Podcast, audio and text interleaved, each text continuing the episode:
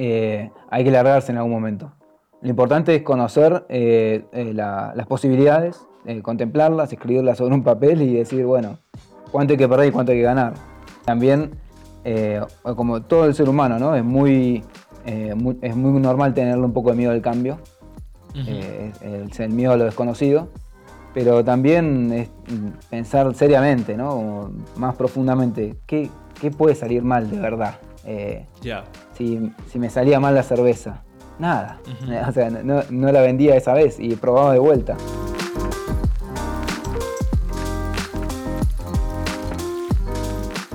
Pues hoy tenemos a Martín para el nuevo episodio de Voy Atrás. Ah, este episodio fue grabado hace casi más que un mes. Ah, cuando intentamos grabar, eh, grabamos, fue un episodio buenísimo y al final hemos dado cuenta que, que la grabación, los audios, lo normal, cosas técnicas no pasaron bien, así que ahora estamos de nuevo. Muchas gracias a Martín para aceptar esa propuesta de nuevo y para poder charlar de nuevo, porque la verdad que es, un, es una de las primeras personas que me ocurrió cuando ocurrió la idea de podcast, porque era la típica persona que yo conocía, haber estado en Mugaritz, había escuchado de él con uno de los mejores amigos míos, que también fue amigo suyo, Julito, Julio Liendo. Y él me contó sobre él y sabía que está haciendo algo Martín con fermentación, que fue una de las personas que empezó eh, eh, en el equipo de fermentación en Mugaritz y ahora está en Argentina. Pues eh, es un suerte tener a Martín ahora en el podcast y claro, me gustaría sin perder mucho tiempo pedir a Martín que nos introduzca. ¿Quién es Martín? Bueno, muchas gracias. la verdad es una lástima que se haya, haya sido difícil el audio de aquello, pero bueno, suele suceder. Em, y bueno, ahora encontré un lugar más, más tranquilo. Em, bueno, yo eh, me considero como un cocinero que se especializa en fermentaciones. Em, y bueno, tuve la suerte de, poder pasar por Mugaritz, que para mí es una especie de templo de la gastronomía, que en su momento cuando llegué allá yo no lo sabía. y bueno, eh, nada, eh, ahí en Mugaritz tuve la, oportunidad de eso, ¿no? De crear a partir de cero la partida de fermentaciones. Y ahí es donde arranca toda esta especialización mía. Eh, sin embargo, yo eso, primero me considero un cocinero y después especializado en fermentaciones. Hoy en día estoy eh, como en esa búsqueda de, eso, ¿no? De, la cocina rica, de, típica de hogar o, bien de, eh, cultural de cada región acá en Argentina me estoy interesando mucho en eso. Em, y bueno, eh, para ir más eh, en orden cronológico a cómo llegué hasta ese punto de, de podría arrancar. Yo creo mi primer trabajo en gastronomía fue en la roticería de un amigo, em, que fueron tres días ponele, como mucho. Fue un intento de eh, eh, buscar plata para un viaje que teníamos programado alrededor de todo Sudamérica en camioneta. Y mi, toda mi experiencia antes de ese viaje fueron tres días en la roticería de mi amigo y después vender pan relleno ahí en, la plaza, en el río. Eh, muy hippie todo. Pero bueno, ahí tuve mi primer contacto con la producción de alimentos y la venta. Después, en ese viaje, que fue un, viaje en una camioneta, en una Renault Master, eh, con, tres amigos, eh, arrancamos tres, después fuimos dos, o sea, eh, quedaron dos de mis amigos, y después yo me separé y me fui solo. El viaje comenzó en Buenos Aires, hicimos toda la costa uruguaya, nos metimos a Tacuarembó, después arrancamos por toda la costa brasilera, visitando pueblos, parando, conociendo, vendiendo comida. Ahí también e-, era la herramienta esa, ¿no? El pan relleno, las pizzas, esas cositas. Ah, qué bien. Eh, teníamos la camioneta armadita más o menos, como para, con el hornito y con algunas cositas más, podíamos cocinar y hacer algunas cositas.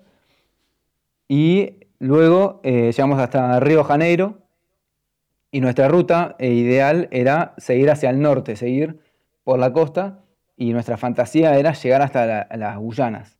Em, y bueno, se ve que nos enteramos, no recuerdo bien cómo, que las rutas no estaban transitables eh, para llegar a, las Guyanas. Entonces fue ahí en Río donde dijimos, bueno, no sigamos hacia el norte, vayamos hacia el oeste. Y hacia el oeste significaba eh, atravesar toda la ruta, recorrer toda la, eh, la ruta transamazónica hasta. Perú. Y bueno, ahí fue también la de vuelta de esa aventura de largarnos a, a esa ruta que para nosotros era muy desconocida, no conocíamos a nadie que la haya hecho. Y, y bueno, cuando llegamos a Perú nos encontramos con el problema de que por un papel que nos faltaba no podíamos cruzar la camioneta. Entonces decidimos dejar la camioneta en la frontera y cruzar a pie. Y bueno, ahí llegamos a, a Puerto Maldonado, a Cusco.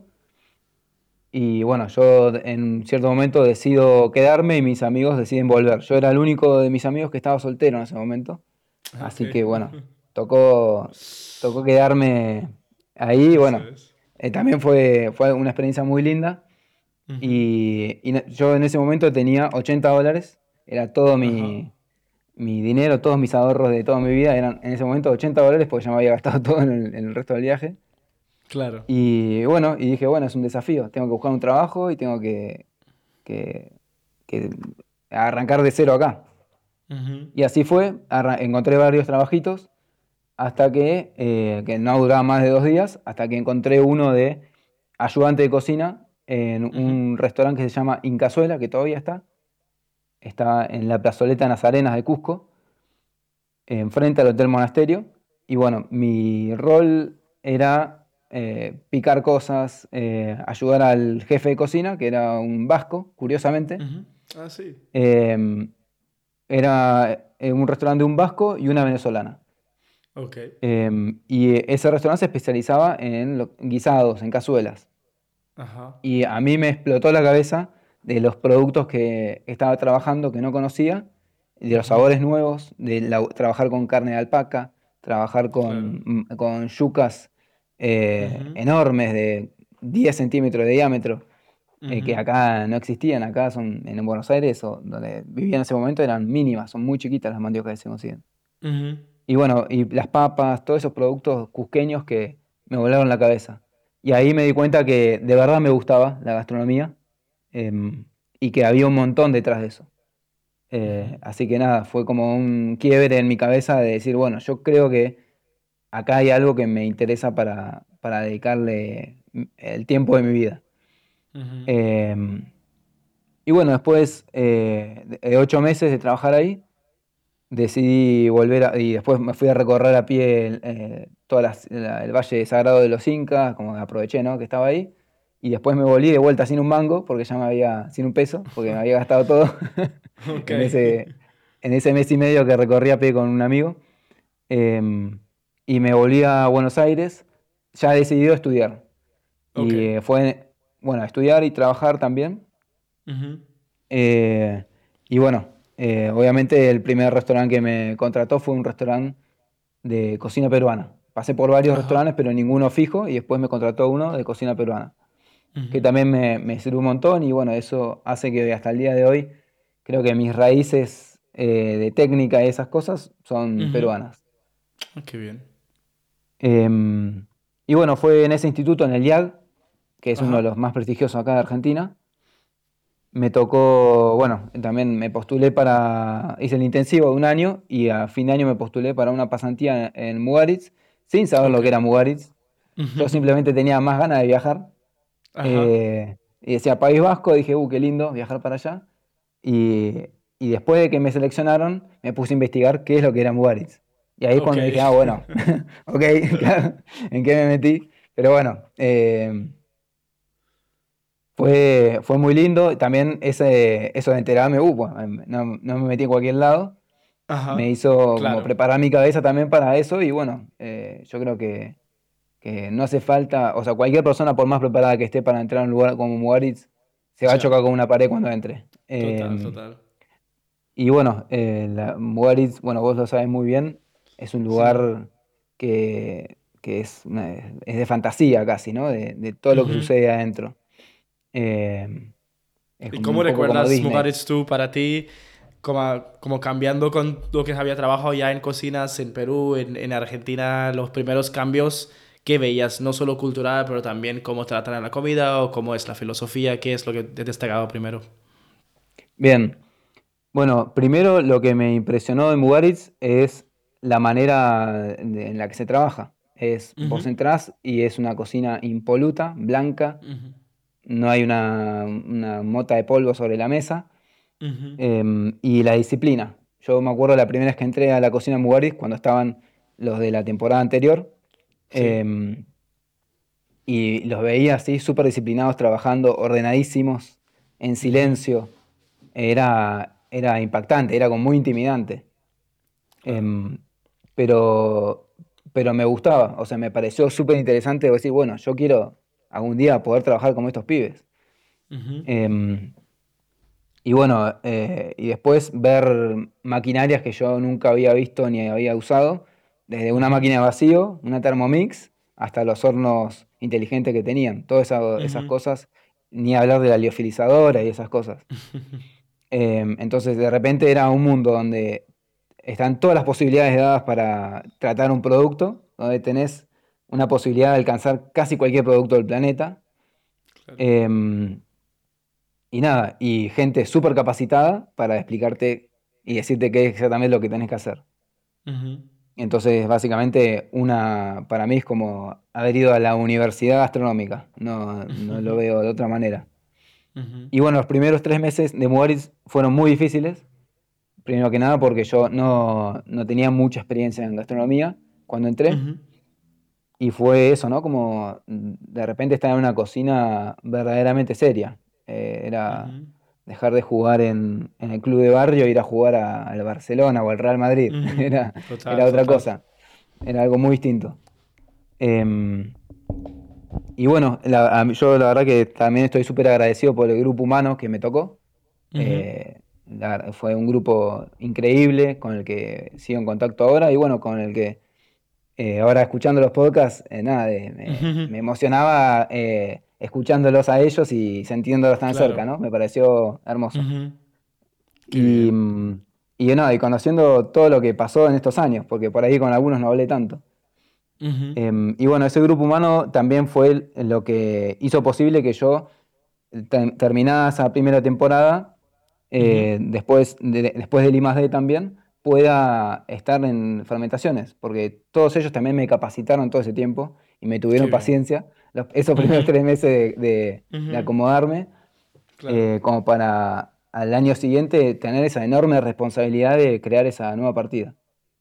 Que, también fue un desafío aparte. Fue algo muy distinto a lo que yo venía haciendo en Mugaritz.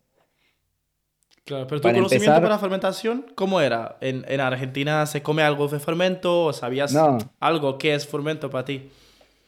Eh, yo cuando entré a Mugaritz no, no, tenía mucha idea de lo que era la fermentación, más que la fermentación de un pan o de una bebida alcohólica. Eh, claro. Lo, único fermento que sabía hacer era pan a ese nivel. Eso es. No, tenía, no tenía mucha idea. Y, y, fue en Mugaritz poco a poco que fui conociendo varias recetas de, con distintos procesos fermentativos. Desde el SCOBY de kombucha, em, no sé, las eh, eh, chucrut, em, las manzanas, las peras con penicillium. Eh, la fui viendo así de lejos y de repente me, interesé mucho, como que era algo que, que, tampoco se sabía mucho. Mis compañeros tampoco tenían mucha idea, salvo de las recetas que les tocaban por la partida en la que estaban. Entonces, mi solución fue decir, bueno, me interesa mucho, voy a buscar eh, un libro, me compré el libro de Sandor Katz, Pura Fermentación. Y ahí es cuando me di cuenta que me interesaba muchísimo y, no paré nunca más de, leer cosas. A, diario siempre estoy leyendo algo que tiene que ver con fermentación. y, y, bueno, eh, eso de, encontrarme con el libro de Sandor también fue un clic en mi cabeza de decir, yo me quiero dedicar a esto. Y en ese momento empecé a, a, fermentar ahí en, en Las Artes, en la casa donde parábamos. Ah, sí. Eh, a tener mi kombucha de mate, a, hacer mi chucrut. Em, y eso yo creo que, se vio en, los jefes de cocina, que en ese momento eran eh, Juan Vargas y, y, Miguel, Miguel Caño. Em, y bueno, en el momento de crear la partida me seleccionaron a mí. Y la partida está ubicada en, para los que no conocen Mugaritz, eh, por lo menos en ese momento, ahora no sé cuánto habrá cambiado. En ese momento estaba ubicada en lo que era el almacén de platos y, no sé, Eso cosas es. viejas. Era tipo un sí. depósito súper viejo que se entraba a través de una reja, tenías que abrir una reja, entrabas y a, a través de ese cuarto entrabas también a la cava. Claro. Em, y bueno, ahí fue que em, Andrés, me acuerdo, eh, empezó a, a ordenar ese espacio y después, bueno, me tocó a mí eh, seguir y vaciar eh, góndolas de botellas y cosas en desuso y platos. Platos que decían abajo Martín Berazategui, como platos viejísimos. Ajá, em, claro. Y bueno, de a poquito ir armando, ¿no? Y al principio eh, también yo me sentía muy intimidado porque decía, en total eran como 20, re- 20 em, recetas distintas que tenían un proceso fermentativo. Vale. Y yo en ese momento no tenía el conocimiento que tengo hoy, no tenía las herramientas que tenía hoy. Entonces, mi solución era llenar de preguntas a todo el mundo. El que sabía hacer chucrut lo llamaba cuando iba a hacer chucrut y le pedía que me explique. El que sabía hacer tal cosa y así todos mis compañeros, cada uno sabía algo y me bajaba información por separado y yo mientras iba concentrando. Claro. Em, el, el proceso era centralizar todos los emplatamientos, bueno, toda la elaboración de fermentos en un departamento. Sí que había fermentación, pero es como consolidar esa de- ese departamento, digamos. Exactamente. la- los procesos, eh, las recetas con procesos fermentativos ya eh, Ujú. existían en Mugaritz desde hace muchísimo Ujú. tiempo. Y bueno, na- lo único que tuve que hacer yo fue juntar todas esas recetas, que, y las técnicas en sí, las, las recetas van cambiando, Claro. y concentrarlas en una sola partida. Em, y eso permite también que haya una, una persona especializada en ese tema, que las cosas eh, salgan mucho mejor, con mucho más volumen. Y de esa manera Mugaris de repente tenía mucho más alimentos fermentados en, en su carta. Em, entonces, bueno, eh, de, recuerdo de a- arrancar de cero, primero que nada kombuchas, eh, madres de kombucha. em, al principio la- las cultivábamos en genes uno a uno y había, no sé, 30 genes uno a uno con madre kombucha y arriba en la bacha no había nada. O sea, Ajá. todos los que estaban arriba buscaban un gene Sí. para meter al horno y lo tenía todo Ya, yo. estás Y, contigo. as- y- y entonces era, fue como algo que rompió un poco con, también con lo que existía en lugar de los recursos. Total, Porque no hubo un presupuesto establecido para, para eh, la partida de fermentaciones. Fue Ajá. Con los bueno, recursos que tenemos, armemos una partida. Y la verdad que eso para mí lo hizo mucho más, eh, como, Sí. eh, no sé, como natural, ¿entendés? Como mucho más honesto el, la partida de fermentaciones. Por ejemplo, la puerta de reja, eh, que yo le había puesto un empapelado para que la temperatura se conserve un poco más en ese cuarto, en ese depósito. Eh, venía el sommelier, abría la puerta, la dejaba abierta, entraba a la cava y salía y me dejaba todo abierto. Y yo siempre, la Ya. puta madre, tengo que pedirle, cada, cada vez que gritarle que me la cierre y no me escucha, se va corriendo porque estaba en medio del servicio. Entonces Ajá. tenía que ir y cerrar la puerta. Hasta que agarré una gomita de las que usaba para atar la, la tela que se pone encima de la kombucha Ah, sí. y até la puerta. Y bueno, y ahí de repente me hizo un cierre automático de la puerta. Que bueno, Ah. la puerta volvía con mucha fuerza y hacía ruido, pero por lo menos me quedaba la puerta cerrada. Y así Qué todo, bien. ¿no? Muy rebuscado. Eh, y, y bueno, después también, eh, me, antes de irme de, de esa partida, me, eh, me asignaron a Kenzo, que es un, un chico de Bolivia que trabajó muchos años en Gusto. Creo que sigue trabajando en. Gusto hasta el día de hoy. Que también, otra máquina más. eh, que, que la verdad que estuvo buenísimo trabajar con él ese tiempo. Y bueno, ahí ya haciendo dos se puso muy interesante porque, eh, nada, obviamente entre más gente hay siempre es más fácil. Claro. Em, y bueno, lo, lo curioso que en un momento Ramón me dijo, al principio, antes de arrancar, que lo difícil era arrancar la partida y después es como que iba sola. Los, los fermentos iban a ir solos. Eh, y yo creo que un poco así fue. Una vez que tenía las treinta y pico de GN con kombucha, eh, tenía como 90 litros más de, de kombucha madre, eh, Billy fermentando, chucrut, kimchi de pepino de mar, eh, ¿qué más? A ver, eh, las manzanas estas famosas con Penicillium roquefortis y camemberti, todos esos Sí. bichos ahí fermentando juntos. De repente era como ir a, como si fuera una huerta, ¿no? Ir a regar, a, darle comer al chancho, como era ir a hacer un mantenimiento. Y empezar a comprender los ciclos de los distintos microorganismos que estaba eh, cultivando para poder guiarlos adecuadamente. Y eso es lo loco de la fermentación. Estás cultivando cuando estás fermentando. Entonces, es, lo mismo que, tener una huerta. Eh, tenés que dedicarle tiempo todos los días, aunque sea ir a mirar a que esté todo bien. La, técnica de ir y, y revolear las cosas adentro de, un armario y volver dentro de dos meses a ver si salió bien, suele fallar. A veces pasan cosas en el medio. Es como sembrar una planta y volver en dos meses a ver si salió bien. Si uno no le va... Es algo, vivo, claro. no le va sacando los suyos, no le sacas las malas hierbas, no haces el realeo, no lo mantenés, eh, o no lo regás, se, puede eh, dañar. Entonces fue también con, eh, entender eso y entender que también cada fermentación es un proceso distinto, con distintos tipos de microorganismos, que generan distintos productos, que requieren distintos contextos, aeróbicos, anaeróbicos, y así fue, nada, eh, todo el, aprendizaje. Y entonces, después de eso, ¿cómo fue tu, esta etapa? Después de, después de Mugaris, digamos, tú en la cocina, trayectoria profesional, ¿a, a dónde te llevó, digamos? Bien, entonces, em, después de Mugaritz, yo la verdad no tenía mucha idea qué hacer. así, así como llegué a Mugaritz, después no sabía qué, hacer tampoco. Em, y bueno, yo sabía que Julieta Caruso eh, volvía para Argentina, eh, justo el mismo año que yo eh, terminé Mugaritz, ella también se fue de Mugaritz. Entonces dije, bueno, vamos a, con ese contacto de Julieta Caruso dentro de Argentina, por ahí me, me, me meten a una buena cocina o algo. Ah, qué bien y ella estaba armando el proyecto de Casa Cavia en ese momento. Eh, yo volví a, Argentina y eh, bueno, empecé a trabajar en una cocina muy famosa ahí en, el barrio donde trabajo, donde viví toda mi vida, que es eh, en San Isidro, que es en Mil Rosa Negra. me trabajaba ahí, que es un ah, restaurante que hace, el Día de la Madre hace más de mil cubiertos. Que también fue una experiencia muy linda. Em, entonces, mientras trabajaba ahí, eh, Julieta me llamó de Casa Cavia, pero me dijo que ella ya tenía todo sus, su equipo armado. Entonces lo que me propuso fue hacer una capacitación de fermentaciones. Y esa fue la primera capacitación de fermentaciones que hice ah. en Casa Cavia.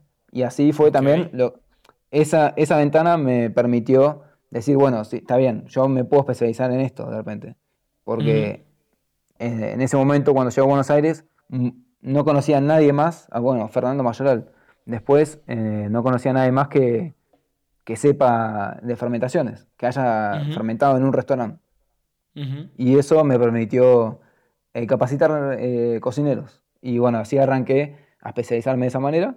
Y fue unos meses después que entré em, en Narda Comedor, que recién acababa de abrir. Yo entré un mes después de que, o dos meses después de que acababa de abrir. Y ahí eh, tenía la posibilidad de generar fermentos, como en Mil Rosa Negra no podía porque era un restaurante monstruo que meter fermentos ahí era bastante difícil. Y en Narda Comedor sí, se me abrió la oportunidad de, bueno, generar fermentos. De hecho, ahí ya hacían kimchi. Y el desafío de Narda Comedor, que es un restaurante que está muy bueno, eh, yo siempre digo, yo aprendí a trabajar en cocina en Mugaritz y aprendí a cocinar rico en lo de Narda. Em, ah, mira. Y bueno, eh, nada, lo, de Narda es un restaurante de 250 cubiertos un, domingo, ponerle un día de, mayor concurrencia, 250 cubiertos, que se mueve y es una cocina, obviamente no es eh, Mugaritz em, y tampoco es Mil Rosa Negra, como que es un intermedio. Está muy bueno y el equipo también humano de vuelta que me tocó, eh, muy bueno. Eh, son chicos y chicas que hasta el día de hoy admiro todo lo que han hecho en su carrera. Y, bueno, el desafío ahí era bajar a, la realidad de los fermentos. Ahí en Leonardo no podía hacer una manzana con penicillium y eh, roquefortis y camembert. Entonces fue encontrar qué fermentos se podían aplicar en un restaurante común y corriente, por así decirlo. Y ahí es donde me empecé a meter en el mundo del vinagre. Em, empecé a meterme mucho más en todo lo que es fermentaciones ácido-lácticas. Em, y bueno, se me abrió otro panorama que, que la verdad que estuvo muy interesante. Y también cómo introducir la fermentación, que eran técnicas nuevas, y mostrar por qué había que introducirlas. Era como todo un desafío, ¿no? Por ejemplo, el, famoso eh, vinagre de buenos vinos. Yo puse un tacho de 20 litros y la idea era que el vino que se abría por copa, que duraba eh, abierto eh, dos días, ya no se podía servir más, entonces se tiraba el resto del vino en ese tacho. Y así se iba juntando mucho vino y se generaba un vinagre de vino de esos vinos que estaban muy buenos. Em, entonces, aprovechar esos recursos para eh, demostrar que la fermentación tenía un rol también de recuperar eh, alimentos y, bajar la merma. O la fruta de las pasteleras, que usaban un montón. Eh, siempre pasa en restaurantes que hay una porción del cajón de fruta que por ahí no va, sabes que no va a llegar a, ser consumido, entonces tenés que hacerlo dulce, tenés que hacerle algo. Y bueno, yo les enseñé a las pasteleras a hacer vinagre, entonces de repente teníamos un banco de vinagres buenísimo, de cereza, de frutilla, de ciruela, de, todo, de higos. Em, y bueno, ese tipo de cosas em, empecé a aprender qué iba en un restaurante y qué no. Em, y bueno, al mismo tiempo, cuando trabajaba en lo de Narva, empecé a, crear, bueno, a cocinar cerveza. Em, que yo tengo una marca de cerveza que se llama Birra Perro. Comenzó en el, bueno, ese mismo año, 2017, cuando llegué a, Argentina, ya empecé a hacer cerveza. Porque bueno, en ese momento en Argentina había un boom de cerveza artesanal. Y yo que ah, la cerveza se fermenta, yo me quiero especializar en eso, tengo que hacer cerveza. Y, y, bueno, unos amigos de mi hermano, me, Nacho Elizalde, que ahora está super influencer, me, me contactó y bueno, empecé a cocinar con ellos. Y de repente yo, después de la de Narda, eh, que trabajaba 9, 10 horas por día, eh, iba a mi casa una vez por semana y cocinaba cerveza. Son 8 horas más de, trabajo. Ya, ya. Eh, de, a 50 litros, ¿no? No era un volumen grande, pero bueno, eso me curtió y me hizo aprender un montón de cosas del mundo cervecero que me sirvió después para aplicar en el resto de las fermentaciones. El cervecero es eh, una persona muy pulcra para trabajar, si las hay. se dice que cuando no hacemos cerveza estamos limpiando. Entonces ah, hay, como un... Es súper natural que el cervecero sea limpio, mucho más limpio que, el, que el bodeguero de, que hace vino, digamos. Eh, pero porque la cerveza es mucho más susceptible a contaminaciones. Entonces, un montón de herramientas que aprendí de la cerveza, después las empecé a aplicar en, otros fermentos, desde el chucrut, empecé a usar airlocks para eh, frascos, o, empezar a, considerar la oxigenación que tiene que tener un mosto para echarle levadura, eh, no sé, un montón de, factores que después me sirvieron un montón para el resto de las cosas. Entonces aprendí también a, sacar de esa, em, de esa disciplina cervecera herramientas para llevarlos a la cocina, a los fermentos y también a la cocina. Hoy en día hago caldos en ollas de, cerveza con canilla y falso fondo. Entonces no tengo que estar eh, con un cucharón ni colando la, olla.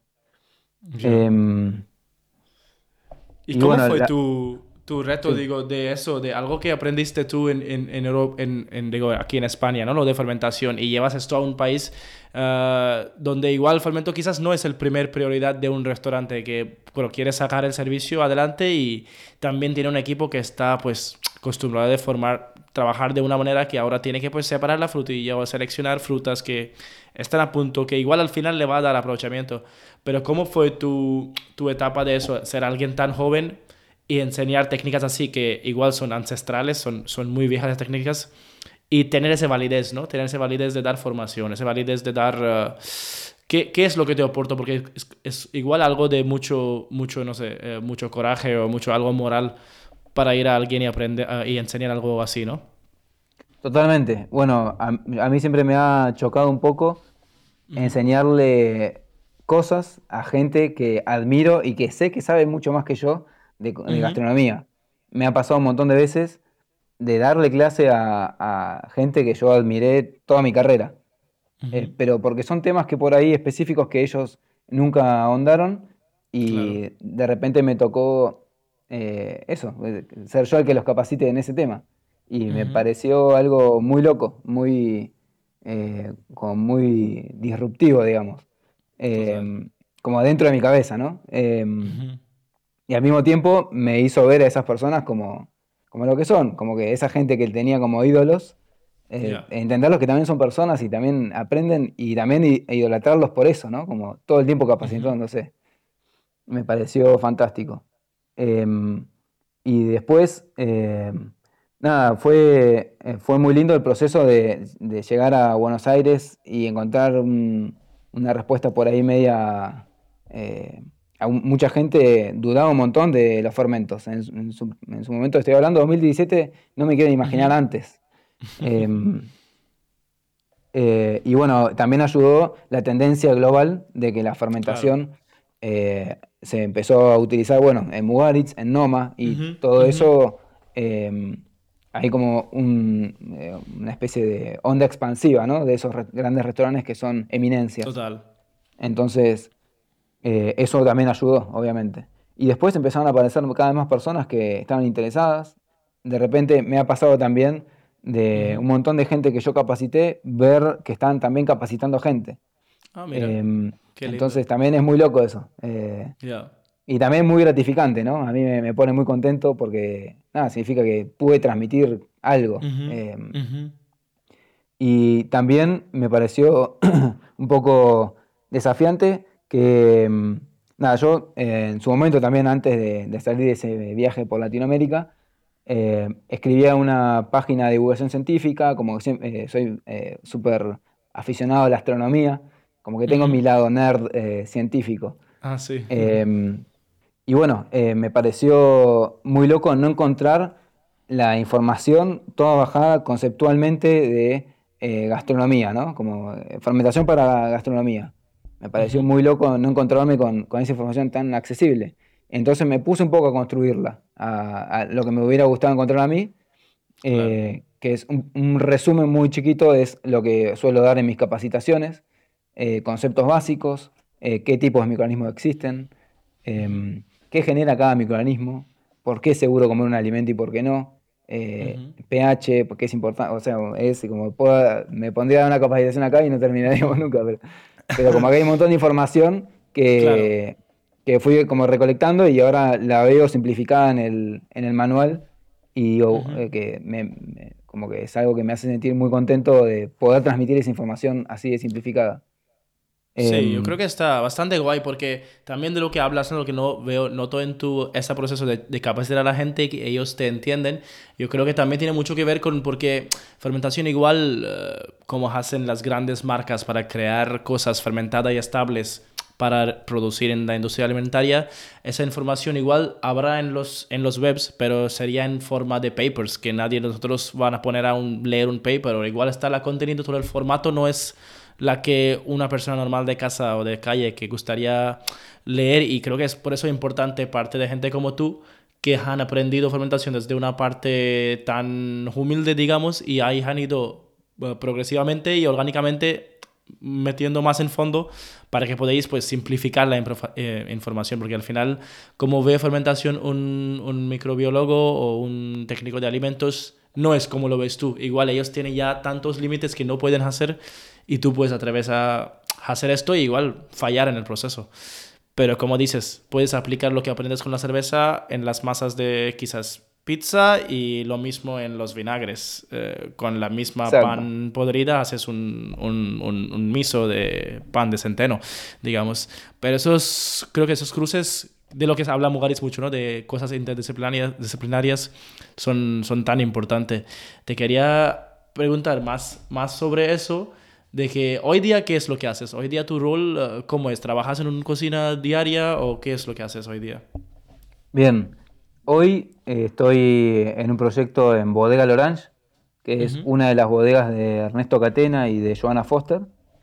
Eh, acá en Bodega L'Orange abrimos Che Bar, que es una cocina para recibir turismo y bueno, que también conozcan este espacio que queda en Chacras de Coria, en Mendoza que queda en una zona bastante céntrica de Chacra de Coria, cerca del centro de Mendoza. de, la ciudad de Mendoza, eh, a minutos, digamos. Y, el espacio es, muy lindo, muy verde. Eh, y bueno, acá adentro tenemos la oficina, que es también donde paso mucho tiempo. hoy soy el jefe de cocina de Che Wine Bar. Y también me paso otra parte de ese tiempo cocinando allá. Yo siempre trato de, cocinar lo menos posible, por más que, es lo que más me gusta, para poder dedicarme a, todo el resto, ¿no? A, organizativo. Claro. Em, y bueno, aquí adentro también eh, está creciendo, ya naciendo por fin, el proyecto de Agua Viva, que es una kombuchería que estamos armando con Joanna Foster, Joanna Foster es, también conocida como Estela Clinita, porque su marca de vinos naturales es Estela Clinita, la más conocida. Em, y bueno, eh, estamos armando una kombuchería. Acá, nada, a 10 metros donde estoy sentado ahora. Eh, en el mismo predio donde está Che Wine Bar y Bodega Lorange está la, eh, Agua Viva. Em, y bueno, ese proyecto comenzó bueno, hace bastante ya. Creo que tanto Ernesto como Joana los conocí en 2018 y desde ese entonces siempre tuvimos la intención de, hacer algo juntos. Y eh, primero eh, la idea era hacer hidromiel y bueno, al final de pandemia de por medio, todo terminó en esta kombuchería con Joana. Así que ahora la idea es hacer dos líneas de kombucha, una línea de kombucha fresca, eh, la más convencional, que sea para servir en botellas de 500 mililitros, y tratar de usar productos acá en Mendoza, que Mendoza es un productor em, de frutos y vegetales muy importante acá en Argentina. Y em, otra línea de, kombucha que sea madurada, un poco como lo que hacen tanto Ramón y Dani Laza en uh y Basque, em, madurar kombuchas. Y ya, bueno, en el año pasado hicimos las primeras pruebas, así que ya tenemos los primeros resultados y estamos muy contentos con, la kombucha que obtuvimos. Em, así que un poco la idea era esa, ¿no? Tener unas kombuchas maduradas em, de crianza en botella espumante y otras en botella taparrosca de 500 mililitros como para tener en la mochila o en la heladera y tomar a diario. Eh, así que nada, ya tenemos gran parte del espacio listo. Estamos con los últimos retoques de administrativos y legales y estamos arrancando. Así que mi, día es básicamente eh, cocinar un poco, después pasar un rato en la compu y después eh, meterle más cabeza a la kombuchería. Qué guay, ¿no? pues con em, esto también quería ir un poco igual atrás y porque yo recuerdo ver, bueno, seguirte durante COVID que yo creo que en tu etapa quizás COVID fue igual, no tan negativo a que a muchos fue, a mí también personalmente, COVID me vino muchas cosas bien, también por un lado. Y yo creo que por tu parte también, por los temas de formaciones, temas de poder sacar tiempo y dedicar a eso, ¿cómo fue esa etapa para ti?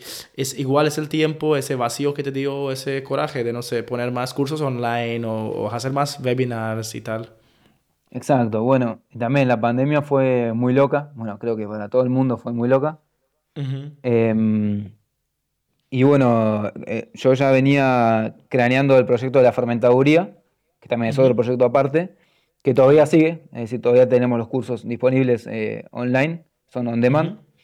Em, y, bueno, eh, con mi hermano, que mi hermano es, ha estudiado dirección de cine documental, ha, estado siempre metido en lo que es la pata audiovisual, digamos me, me, ayudó a crear el contenido virtual de la fermentaduría, que era básicamente en un principio por Zoom, eh, ofrecer clases online, y luego fuimos creciendo y de repente la empezamos a dar a través de YouTube en HD, eh, ah, con Switcher, como ya medio programa de televisión, ¿viste? Entonces fue algo muy bueno, muy, muy lindo ver todo ese, ese otro lado de, de, la gastronomía, ¿no? De algo muy audiovisual, eh, que fue muy lindo. Y bueno, y era capacitar fermentaciones. Y ese tiempo en la pandemia también me obligó un poco a, esto que te comentaba antes de bajar toda esa información y simplificarla en eh, desglosar los conceptos básicos que necesitas saber para entrar a una cocina y ponerte a fermentar, en, qué tipos de fermentaciones existen, como toda esa información em, dura, simplificarla y bajarla a un manual para poder hacer un curso online a distancia y, ahorrar preguntas, ¿no? Porque en un Zoom, cuando tenés, eh, he llegado a tener 82 personas en una sola clase, y cuando tenés 82 personas, vos tenés que previamente darles un, libro de texto para que lo lean y puedan eh, hacer preguntas que sean lo más constructivas posible, ¿no? Em, entonces fue ese desafío eh, de, generar ese contenido de calidad y, bueno, y también ese contenido audiovisual de calidad, eh, que para mí era algo completamente nuevo. Yo no hago videollamada ni con, no sé, con nadie. de repente estaba en un Zoom con 82 personas. Em, no, qué bien, pero que dio ese espacio, este, este espacio igual vino muy bien a mucha gente que tenían tiempo y algo así constructivo, ¿no?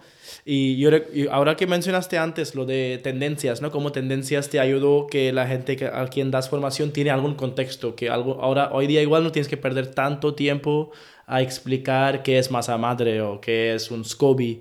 Igual hay, hay, hay algo de poca formación. Esa tendencia, tendencia, seguro que lo que ha hecho Noma, lo que ha hecho Mugaritz y muchas veces así, seguro que ha, ha empujado para volver algo así tan tradicional y poner quizás de, de moda para que la gente hable de ello, pero uh, no es todo positivo que pasó con la tendencia también. Uh, tú hoy día, ¿cómo ves en 2023 fermentación, y ahora hablo de fermentación industrial, fermentación comercial, lo que está, está en la venta. Eh, ¿Cómo ves esto y qué ves el rol de alguien? ¿Cuánta fermentación alguien debería saber en su vida diaria? Bien, eh, buena pregunta, muy, muy profunda. Ya. Eh, bueno, primero que nada, la fermentación existe desde que existe la vida en el planeta. Entonces, hay que comprender que nosotros, el ser humano, no inventó nada. Yo siempre digo, la fermentación es como el fuego. Nosotros aprendimos a controlarlo, no lo inventamos, lo descubrimos y lo empezamos a controlar. Empezamos a generar herramientas cada vez más complejas para controlar con más eficiencia, pero nosotros no inventamos nada. Em, lo que sí podemos llegar a inventar es eh, fermentar algo que no suele fermentar por sí solo, o que no fermenta con ciertos microorganismos de manera natural. Eso podemos llegar a hacerlo, pero de vuelta, nosotros no inventamos nada de la fermentación.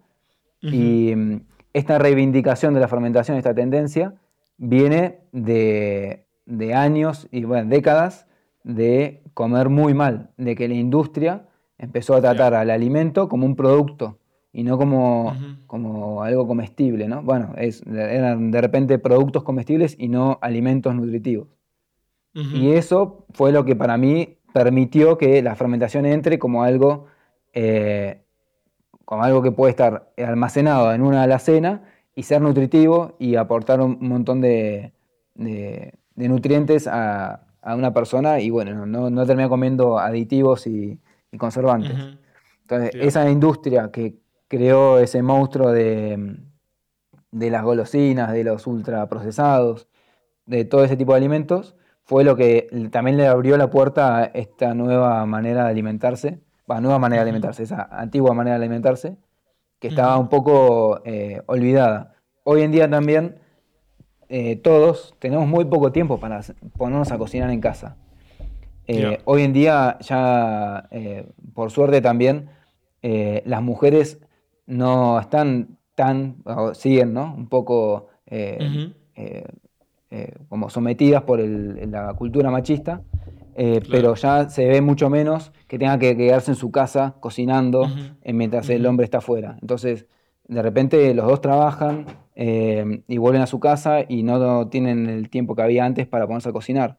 Entonces la solución es buscar un alimento que sea poner, agregarle agua, poner microondas y cocinarlo. Entonces es como eso, esa industria que eh, te da lo fácil y lo rápido para que vos seas cada vez más productivo. Em, entonces, nada, es como la fermentación eh, no, es tan em, compatible con ese sistema de ultraproducción. Eh, como que es compatible con un sistema de que hay que bajar un poco el ritmo, no hay que ser productivo todo el tiempo. Como eso de, medir el valor de una persona por su productividad es algo muy capitalista que, es muy. Total. Que, nada, después cada uno puede opinar lo que quiera, pero, em, pero es muy bizarro. Em, y bueno, la fermentación es un proceso que lleva tiempo, hay que esperarlo. hay que, tiene que estar listo y tiene que estar en su momento. No, no está ni antes ni después, hay que cosecharlo en el momento justo.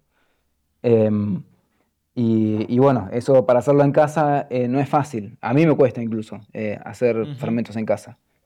Eh, y sí, lo bueno es lo que se, lo que se está dando es que, por lo menos acá en Argentina, cada vez hay más marcas de fermentos sin ser pasteurizados, es decir, que están refrigerados, que se mantienen vivos, y alimentos de ese tipo, y gente independiente que produce alimentos em, que están muy buenos y son de muy buena calidad. Y bueno, después también, obviamente ya existen las kombuchas mega industriales, las kombuchas que tienen un día de fermentación. Eh, como eso ya, ya hay lugares en Estados Unidos que producen kombuchas que las fermentan un solo día, que es, eh, es muy loco. Em, que también pasa con la cerveza, ¿no? Pero ya estamos acostumbrados. Em, y bueno, y obviamente la industria va a tomar esos alimentos y los va a tratar de maximizar o de, de, de reproducir la máxima cantidad posible porque es mucho más rentable, obviamente. Em, pero bueno, volvemos a ese punto de la máxima productividad, ¿no? Eh, es imposible obtener un, producto supermasivo que sea de mejor calidad que uno artesanal. Eh, obviamente, obviamente puede haber excepciones, pero, pero es muy difícil. Eh, que tampoco hay que demonizar a la industria, es decir, la industria trae ciertos problemas, pero tampoco hay que demonizarla, porque también hay que tener en cuenta que la industria le da de comer a millones de personas. Em, entonces, hay gente también que si no existiera la industria le costaría mucho más comer. Eh, la industria también abarata costos a, cierta, a ciertos sectores de la población. Entonces, eh, no es tan, tan fácil de, solucionar el problema como dejar de producir a gran escala. Es como es mucho más profundo. Em, pero bueno, se pueden producir alimentos a gran escala de mejor calidad, eso estoy seguro. Eh, seguro. Sin lugar a dudas. Sí, yo creo que es cuestión de educación. Yo creo que cada vez que la gente tiene educación, pues valorarán, eh, no sé, valorarán más que igual si voy a un mercado de granjeros, un farmer's market o algo así, veo a alguien artesanal haciendo eh, un, un, kombucha o, que sea un chucrut, le doy, le doy el valor que estoy, lo que estoy comprando tiene mucho más valor que, y no le comparo su precio con un, un producto lineal de supermercado, ¿no? Y seguro, como dices, no, no se puede demonizar porque sí que se alimentan pero igual los que podemos eh, hacer esta eh, elección de poder educarnos y poder producir en casa o comprar de alguien eh, más artesanal, podemos bajar este peso desde la industria para que solo dedique en fabricar cosas buenas para lo que, claro, las cosas como legislación y gobiernos y tal tienen mucho más derecho, hay cosas que pueden hacer, pero nosotros desde, desde consumidor desde más cocineros, eh, más cocineros como tú y yo, que estamos saliendo de, de la restauración, digamos, eh, pura y dura, y estamos, tenemos, tenemos quizás mucho más efecto a, a, día, a vida de mucha más gente y el impacto es mucho más grande.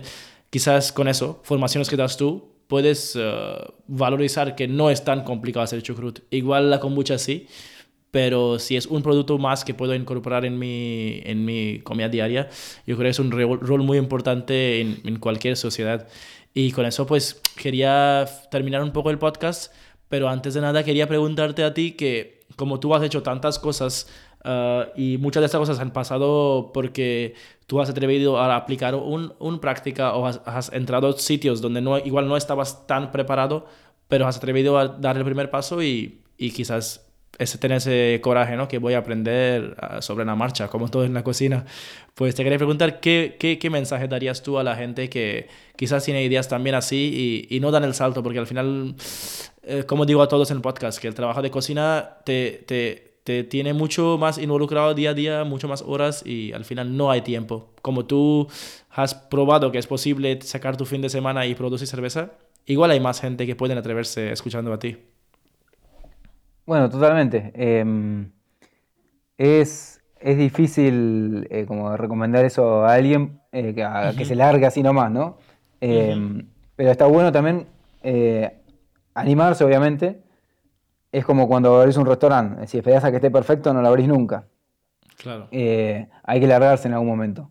Lo importante es conocer las posibilidades, contemplarlas, escribirlas sobre un papel y decir, bueno, cuánto hay que perder y cuánto hay que ganar. Y, también, eh, como todo el ser humano, ¿no? Es muy, es muy normal tenerle un poco de miedo al cambio, es el miedo a lo desconocido pero también es mm, pensar seriamente, ¿no? más profundamente, ¿qué, ¿qué, puede salir mal de verdad? Eh, si, si, me salía mal la cerveza, nada. O sea, no, no, la vendía esa vez y probaba de vuelta. Em, está bien, ¿no? Hay que, hay que tener ese... Tenía, yo tenía que trabajar en Narda para tener plata para poder comprar las herramientas para la, la cerveza, pero eh, era también analizar las posibilidades y, y, y los riesgos. Y de esa manera decir, bueno, como al final, eh, no sé, voy a seguir estando con mi novia, voy a... mis gatos van a seguir estando, no sé cómo, lo que me, importa va a seguir estando, lo esencial. Entonces, también hay que... Eh, también pasa mucho en cocina, de mucha gente que se lo toma, eh, pone el ego tan dentro del plato que se olvida que es un plato de comida. Que, que no es una extensión de su cuerpo, es un plato de comida, es algo tan simple como eso. Entonces, contemplar esa, esa, esa, realidad, ¿no? Em, me parece importante a la hora de, hacer cualquier cosa también. Pero en esos momentos en los que uno toma esas decisiones difíciles, está bueno eh, siempre traerlo a la mesa. Qué bien, em, Martín. Pues eh, nada, muchísimas gracias otra vez para sacar no una vez, pero dos veces el tiempo para este podcast y no, no, pensaba que íbamos a hablar al final y hemos hablado ya de varios temas, pero otra vez ha salido un, un, episodio buenísimo y, y, bueno, te deseo toda la suerte. bueno, Mendoza tiene la suerte de tener un talento como tú ahí pensando tanto sobre algo, algo tan tradicional y tan importante y, a la vez creando una kombuchería, trabajando en un wine bar a la vez y, y nada, esperamos ver todos tus proyectos y te deseamos mucha suerte. Bueno, gracias. Y cuando quieras, te venís a Mendoza a, tomar unos ricos vinitos y kombuchas. Eso es, ahí estamos. Muchas gracias. Che, gracias. Pues eso es todo del episodio de esta semana de Voy Atrás Podcast, donde les traemos las historias de los chefs fugitivos. Si les gusta escuchar esas entrevistas, les recomiendo suscribirse al canal para no perder ninguno de estos episodios. También podéis encontrarnos en Instagram y YouTube como Voy Atrás Podcast. Al ser un podcast bilingüe, lanzamos nuevos episodios todos los martes alternando entre inglés y español.